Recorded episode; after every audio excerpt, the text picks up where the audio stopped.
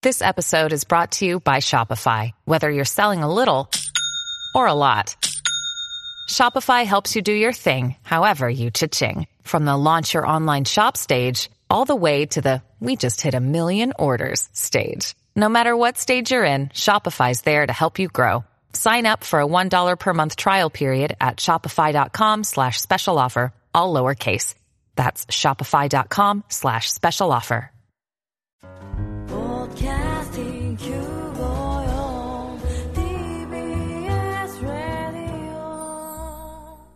TBS ラジオ、ポッドキャスティングをお聞きの皆さん、こんにちは。安住紳一郎の日曜天国、アシスタントディレクターの広重隆です。西天のポッドキャスティング、今日は233回目です。日曜朝10時からの本放送と合わせて、ぜひお楽しみください。それでは、2月12日放送分、安住紳一郎の日曜天国、番組開始から10時28分までの放送をお聞きください。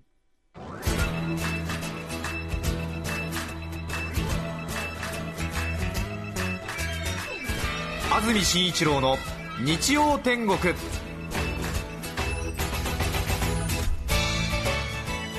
おはようございます。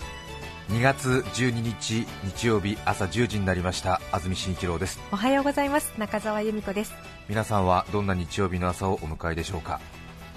さて大変天気のいい日曜日の朝になりました。皆さんの街の天気はいかがでしょうか？スタジオになります東京港区赤坂も快晴の空が広がっています、眩しいくらいの太陽が差し込んでいますが本当です。少しやはり乾燥しているようで現在スタジオの寒暖計は気温が6度湿度が27%となっています、先々週ぐらい一気に湿度が回復しましたけれどもまた徐々に下がって現在も関東全域に乾燥注意報が発表されています、インフルエンザが大変なことになってますね。ああそうみたいですね、ええものすごく広がっているようでええ。ちょっと信じられない例年では信じられないくらいの患者の数が出ているということですね、学校閉鎖、学級閉鎖のところもたくさんあるようです。そうですね。はい。中澤さんは少し風邪治りましたか？はい。だいぶあの回復してきたんですけど。えはい。本当に今年は長引いてますね。鼻声が続くというか。えはい。はい。治りかけて新しいの引いたのかそのまま一つの風が続いているのかよくわかりませんけれども。はい。はいちょっとやっぱりまだねそうですね。鼻に残ってますもんそうねですね。うん。なんか体の筋肉も痛いですよ。体の筋肉が痛い、はい。はそれは発熱による？なんなんうん風邪の後遺症みたいな感じ風邪の後遺症。はい。そうですか。はい。私も足の筋肉は痛いんですけどもこれはあの先日はあ。撮影でいろいろなことをさせられて痛いですね。あまた変わったことをいやー筋肉痛ってのは大人になると本当に抜けませんね。そうですか。一昨日ですか。え子役の本田望結ちゃん。あ。家政婦の三田で活躍してました。え小学校1年生にして女優の本田望結ちゃんえと一緒に撮影をしたんですが。小学校1年生くらいの子とい一日一緒に撮影をしてますと、はい彼女の動きについていくだけで筋肉痛になりますね。情けないなと思いますが。動きが俊敏ですよね。そうですね。基本的に私あの誰かの横にいてリポートするっていう仕事が多いものですからあええ。えあそれは何ですか？とかね。ええ。あそういうものに興味があるんですか？みたいなこうねうん。話を真横に立ち聞くだけとや聞くだけなんですけど小学校1年生の真横に1日つくっていうのはなかなか大変で 花輪君の執事になった気持ちがよくわかるというか、ええへえ。大変でしたね。動きますよね。へえまたプロとはいえさすがに7歳なのではい。少しカメラの位置など慣れてない部分もあるのあでええ。え180度、360度、えねえ、20メートル四方ぐらいは自由自在にお動きになるので、ええこれは大変だと思いながら、そうはいですね、うん、そう。こっちはね、なんとかその無邪気な動きを仕事にしてやろうと思ってますんで、えーまた悪い大人の 思惑もありあー脳内でもいろいろ作業ありつつ。と。はい、はい。でも本当に素晴らしいですね。普通小学校1年生って言いますと、まあ大変無邪気で可愛らしいところはみんな持ってるんでしょうけれども、えええ日本トップクラスで可愛いわけですからね、びっくりするくらいの愛らしさで。はい。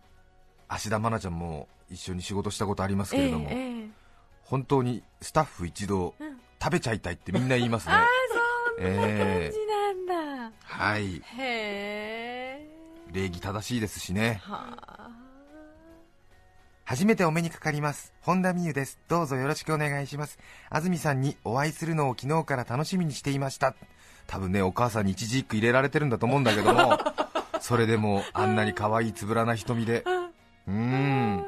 自分のね、はい。目線下1メートルぐらいからねうーん子犬のようなうるうるした瞳で言われてみた日にはもうたまりませんえね。ああそうはいですか。はしかもバレンタインデーが近いっていうことでい本田美優ちゃんからチョコレートをいただいたりして。へえええ。しかも撮影の中盤でもうドキドキしてしまいますよね。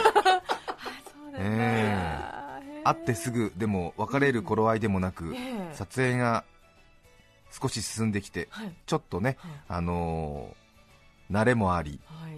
全体の空気が少しよどんできたかなっていう頃合いに出してくるあの気遣い出すタイミングとかはもう社会人顔負けですよはい。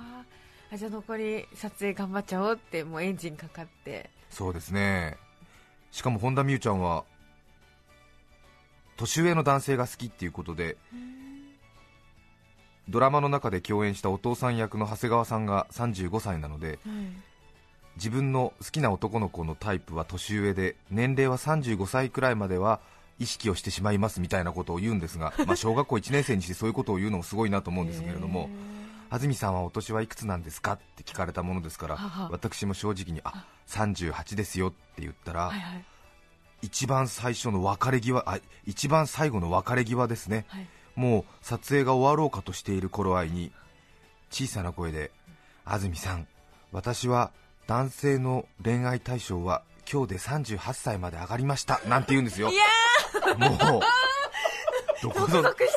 どこぞの夜の街の女性かと思うようなそんなおおよそ恥ずかしい。私久しぶりに顔から火が出てしまいまして。恥ずかしい。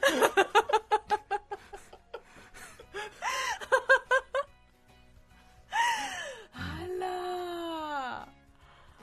驚きました。やられましたね。え私本田美優ちゃんのこと大好き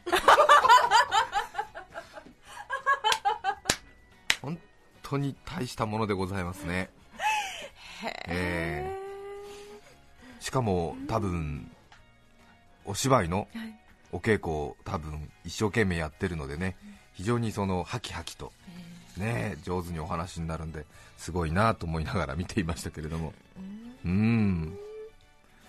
でもやっぱりこうさすがにそこは小学校1年生で芦田愛菜ちゃんもそうでしたがやはり6歳7歳っていうと当然大人と一緒に集中力は続かないですよね。なのでやっぱりちょっとですね、あの3時間ぐらい撮影をしたらちょっとやっぱり休憩を入れないと集中力が続かないなるほど。というところがありまして、ええ。そういうところはやっぱり子供らしいなというふうに思いましたけどもね、ええ。うん。ちょっとやっぱり休憩を入れてお母さんと一緒の時間を作るとかそういうことがやっぱり必要になってくるみたいですね、えまたそういう撮影のスケジュールは私としてもまたありがたいというところありますあねそうです大人だってね。そうですよね、ええ。ええ。やっぱり一日一緒にいるとね、うん。8時間とか長い時は12時間ぐらい一緒になりますからね。バレンタインデーええ。小学校1年生でやっぱりもうあげるんですね。そうですね。中澤さんは人生の中で一番最初にあげたチョコレートっていうのはどなたにどういうタイミングでどういう状況でどんな思いの方にあげたんですか？ああそうですね。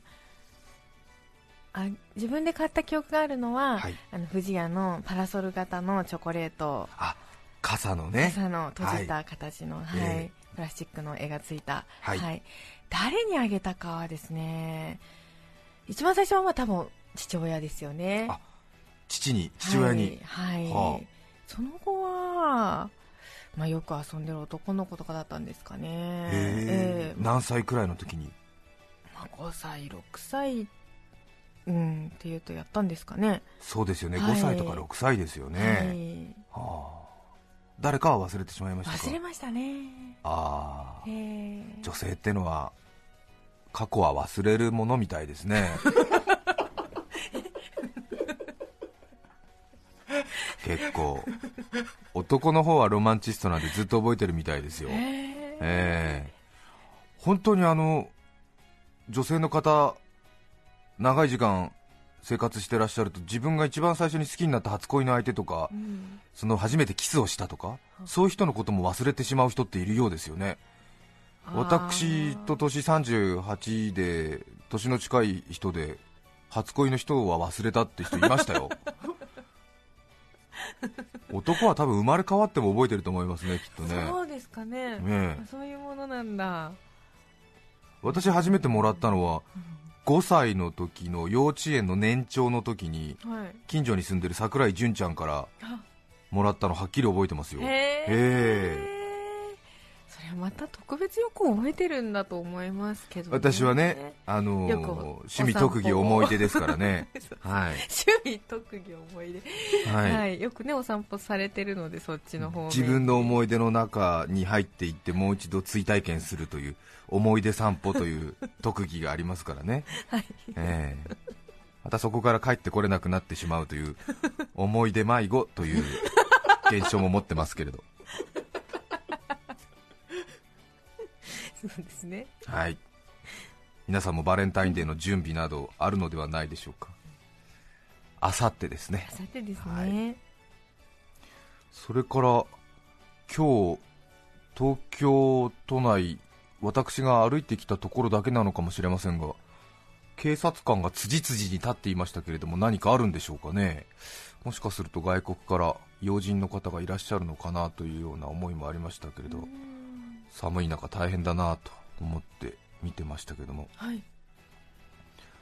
警察官というと私先日福岡に行った時に福岡の警察官の方を見たんですが福岡県警の方だと思うんですがはい。博多駅のどっち口になるのかな？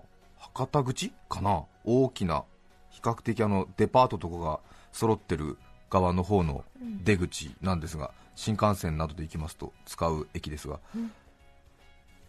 大変混雑した駅なので警察官がちょっとあのビールのケースをひっくり返したような高さの台の上に乗って、はいはい。こう街頭警らっていうんですか？ええ。ありますよね混雑した駅で。はい。警察官がごくこうたまに見ますね。台の上に乗ってこういろいろキョロキョロ180度くらい見ながら、ええ。こう警備をしているというようなそういう場所があるんですけどもうん。福岡っていうのは本当に面白いですよね。はい。よく芸能人の宝庫福岡県芸達者の県福岡県など行ったりしますけどもえええええ。その警察官がその警ら台の上に登ってはい。ものすごい喋ってるんですよ。普通あの警ら台の上に立つとほとんど喋らないですよね。なんか笛吹い吹いたりしてるイメージ鋭い眼光でねこうぐーっと見てて、ええ。なんかちょっと怪しい動きした人とかはい。にこう睨みを利かしたりとか、はい。信号無視をしてこう横断歩道を渡ろうとしている人とかに、うん。ビビッ赤です渡らないでくださいみたいなね、そういうようなこう警告を飛ばしているところを見ますけれども。そうですね、ええ。もういるだけでなんとなく威圧感がありますから、うん。はい。あれは多分そういう役目なんですよね。そうですよね。ええ見張りがいるぞっていうね、はい。みんな秩序を乱すなよみたいなそういうね。そうはい、ういう役目だと思うんですけども。あまりにも面白いんで私ちょっとしばらく見てたんですけども。ええあの別にむやみやたらと喋ってるわけではなくてそのま多分もう名物警察官なんだと思うんですけども、え前行く人がその警察官に何か話をかけた時に、えはい。警察官がその話しかけられた言葉に対してなんかメッセージを送ってるんだよね、ええしかもそれがその警ら中警察官の口調でのメッセージなんでね。ええ。でなんかやっぱりちょっと面白いもんだから、学校帰りの高校生なんかが多分ちょっとね冷やかし半分で、あお仕事ご苦労様ですとか敬礼してなんかねその警察官に言うわけだね。ね。それとはい。警察官がそのビールケースの台の上に乗ったまま、えー君たちの笑顔が私たちの職務のなんか喜びですみたいなこと言ってるわけだね。えー。えー え。ーでなんかこう買い物袋を下げたなんかおお母さんみたいな人が、あご苦労様ですとか言うと、家に帰って美味しいご飯を作ってあげてくださいみたいなことをね、ずっと言って、でみんななんかそれぞれ自分に対するメッセージがね、くれるものだからね、えー話しかけてくれて、えーで結構もうそれ常々ずっとやってるのね。でもとても上手に話してるし、あの同じ言葉があんまりフレーズが出てこないから、えーねみんな楽しくなっちゃって、もう次々次々と話しかけるのね、へー。それをちゃんと適切なその一言声かけ運動みたいなのでビシビシビシビシその適切にね、えー来るわけですよ。えー素敵。なんか言ってほしくなる。あんまりなんか公務員ってパーソナルなこと言っちゃいけないようなイメージあるよね、ね。特に警察官とか消防士とかね、はで私も楽しくなっちゃってさ、い私が声かけたらなんてね、福岡県警は私に声かけてくれるんだろうと思って。そのね、ええ。あのオーダーメイドな感じの。そうでしょ、ええ。これやってもらうしかないなと思って、はでもね、ちょっとなかなかやっぱりタイミング難しいんだよね、地元の人はこうタイミング慣れててあのその警察官のええ。ケーラーを邪魔しない程度にこう視線に入った時にこうご苦労様ですとかよね。はい言うとね、えー部活帰り大きなカバンご苦労様ですみたいなこと言われてるわけじゃん、やだ、私も言われたいと思ったんだけど、なかなかちょっとねタイミングがなくて、実際にねあの声かけられるためだけにさ、うん。ちょっと動くと、それもバレるとね、ちょっとどうかなみたいな。ねになってるし。また多分そういうの嫌うだろうしね、うん。そうじゃん、まあまあそうです、そうじゃないですか、うん。だってよく見てるから、多分わかるんじゃない、やっぱり不審人物をさ見てるわけだからさ、めちゃめちゃ不審だわ。ちゃめちゃ不審ですからね、はい。すぐ引っかかっちゃうんじゃないかなと思ったんで、ごくごく自然に声をかけられるまでの準備運動をぐるっくるくるくるしてね、ぐるーっと。200m 半径ぐらいのところをぐるっくるくるくるちょっと円運動してから、はい。よし、いけるなみたいなこのタイミングで、えー行って、うん、でご苦労様ですって言ったら、ええ声かけてくれましたよ、ええ。嬉しかったな、ええ。うん、なんて声かけられたと思いますか、ええ。なんだろう。はい、的確でしたよ、的素晴らしかった。さすが警察官、人を見る目があるなと思いましたね。えええ。なんだろう。はい。出張ですか？この後はホテルですね。ホテルの部屋は乾燥していますから、風にご注意ください。ええ。そこま はい。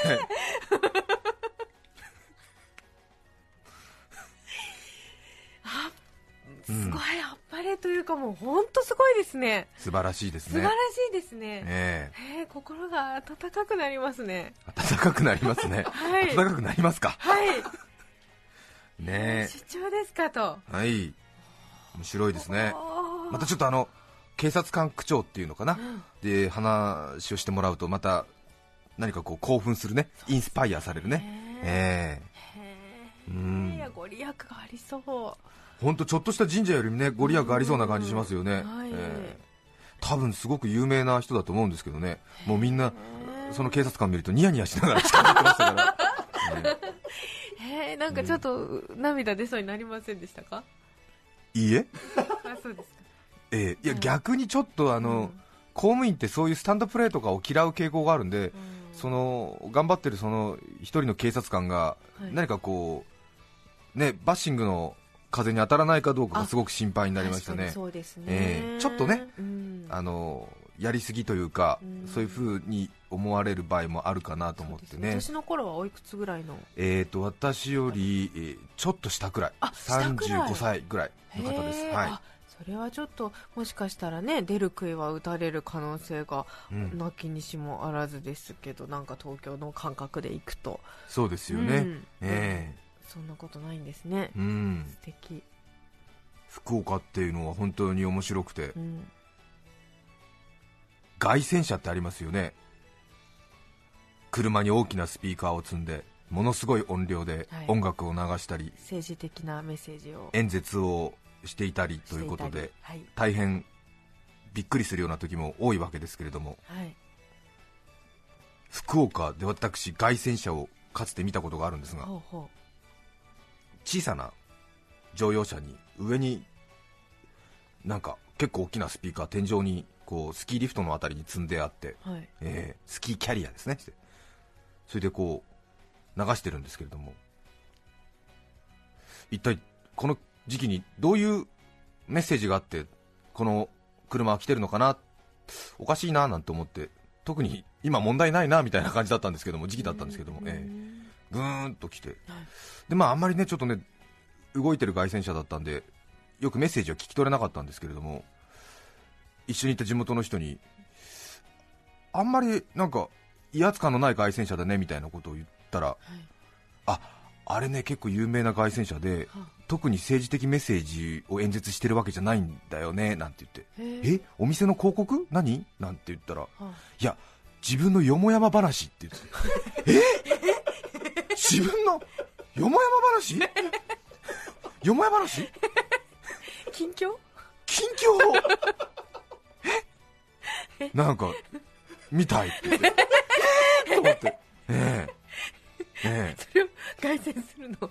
それを大きなスピーカーで大音量で発表したい。発表してる。のおびっくりして。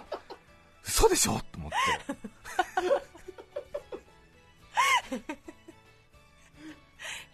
何してんだろうね。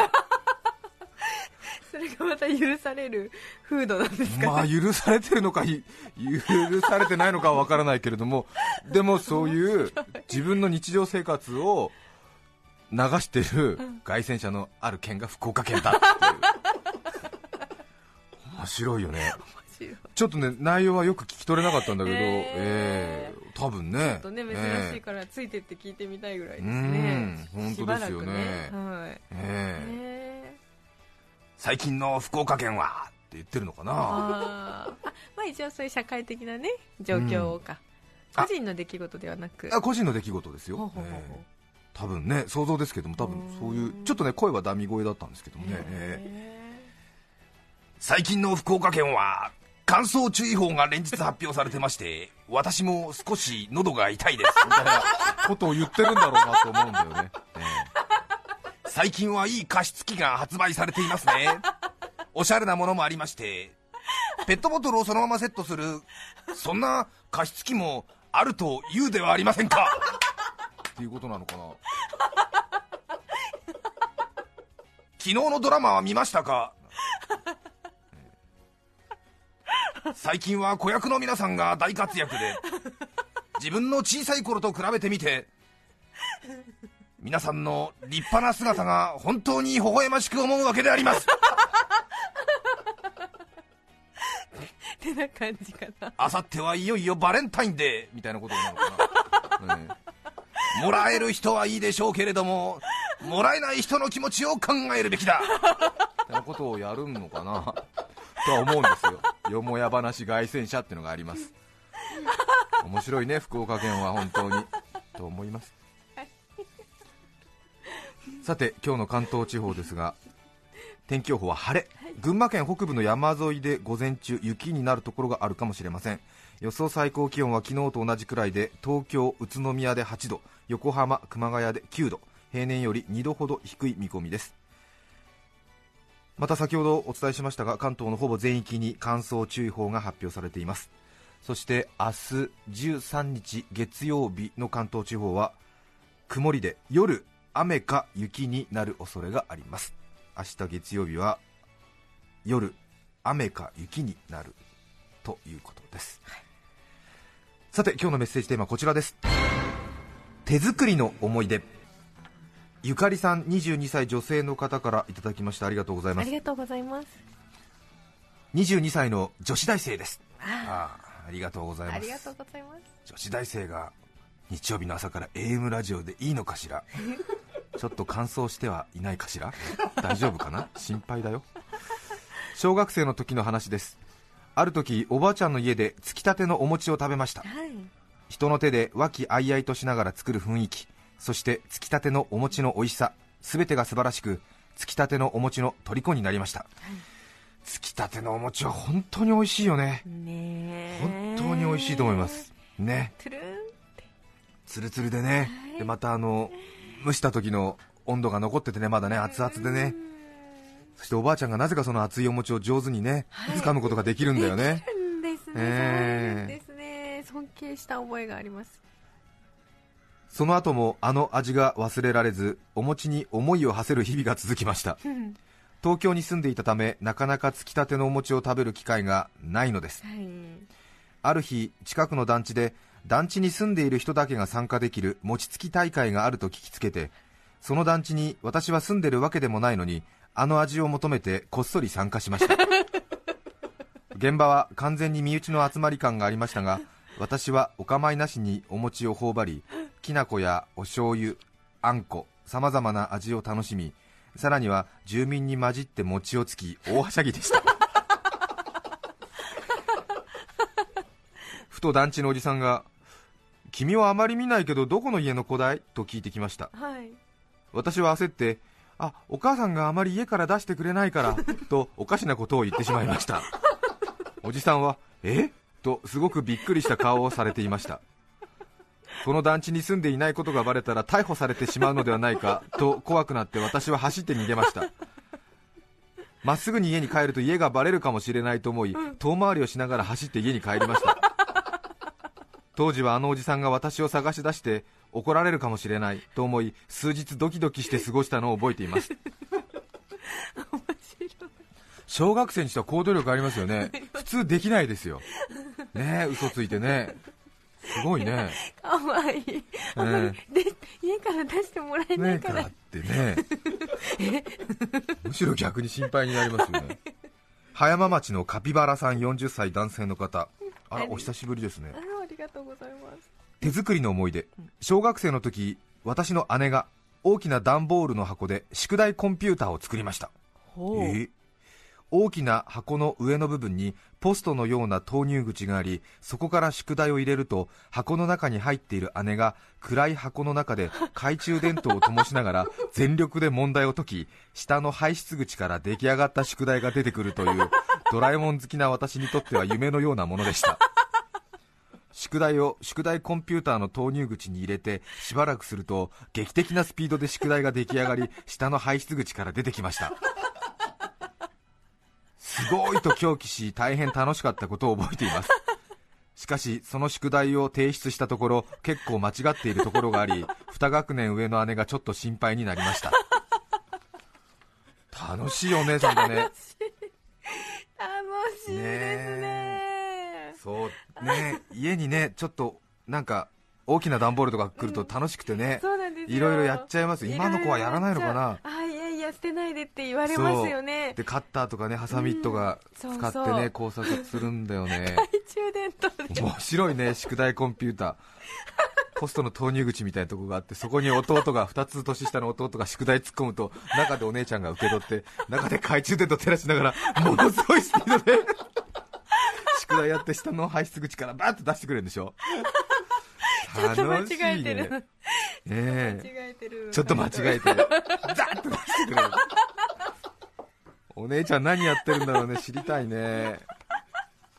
もしかしたら本当にね IBM とかに勤めてるかもしれないですね。そうですね、ええ 皆さんからのメッセージをお待ちしています はい。メッセージの受付電話番号は03-3584-0954です。03-3584-0954でお電話お待ちしています。e メールのアドレスはすべて小文字の日天アットマーク tbs.co.jp nichiten アットマーク tbs.co.jp です。抽選で5名の方に何かと便利でシュールな表紙があなたの日常を演出日天ノートを。3名の方にはカルピスセットをプレゼント。さらにメッセージを紹介したすべての方にオリジナルポストカードエクストラバージン俺の仕様をお送りします。今日のテーマは手作りの思い出。皆さんからのメッセージお待ちしています。番組では皆さんから曲のリクエストも募集しています。ぜひメッセージにリクエスト曲も書いて一緒に送ってください。それでは今日の1曲目川崎市和さんさんからのリクエスト渡辺美里さんでいつかきっとお聴きください。どうぞ。2月12日放送分安住紳一郎の日曜天国。10時28分までをお聞きいただきました。著作権使用許諾申請をしていないためリクエスト曲は配信できません。それでは今日はこの辺で失礼します。安住紳一郎の「ポッドキャスト天国」忘れられない初恋とすぐに忘れる朝ごはん。お聞きの放送は忘れちゃいけない 954TBS ラジオです。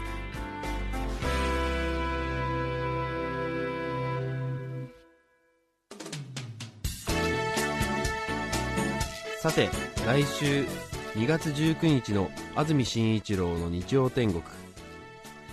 メッセージテーマは「ちょっとズルしちゃったこと」ゲストは国際ジャーナリスト大野和元さんです。それでは来週も日曜朝10時 TBS ラジオ954でお会いしましょう。さようなら。安住紳一郎の「ポッドキャスト天国」これはあくまで試供品皆まで語れぬポッドキャスト。ぜひ本放送を聞きなされ。TBS ラジオ954